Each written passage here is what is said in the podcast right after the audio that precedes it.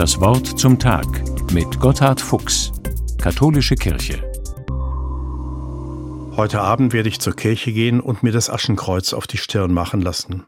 Staub bist du und zum Staube kehrst du zurück, so wird mir dazu gesagt. Jedes Jahr geht mir das unter die Haut, ganz ähnlich wie bei jeder Beerdigung, wenn wir für den aus unserer Mitte beten, der als nächster dem Verstorbenen folgen wird. Werde ich sein?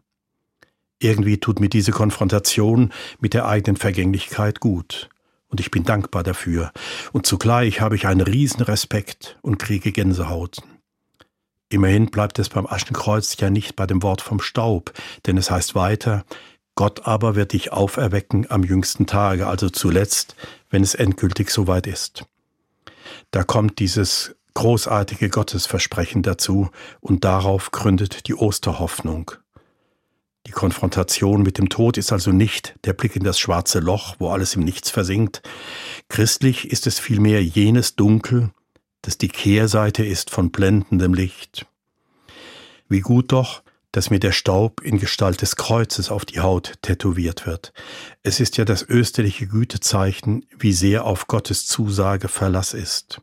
Jesus steht dafür gerade als Pate und Zeuge. Ich brauche mich nicht aus dem Staub zu machen, ganz im Gegenteil.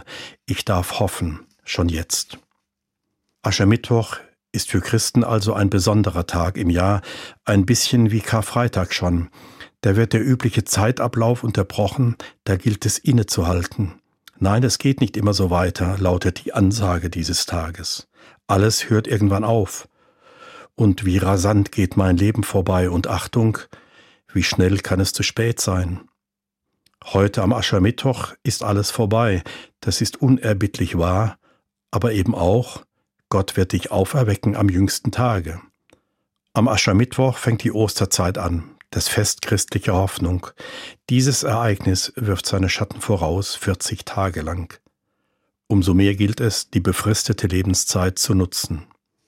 Gotthard Fuchs, Wiesbaden, Katholische Kirche.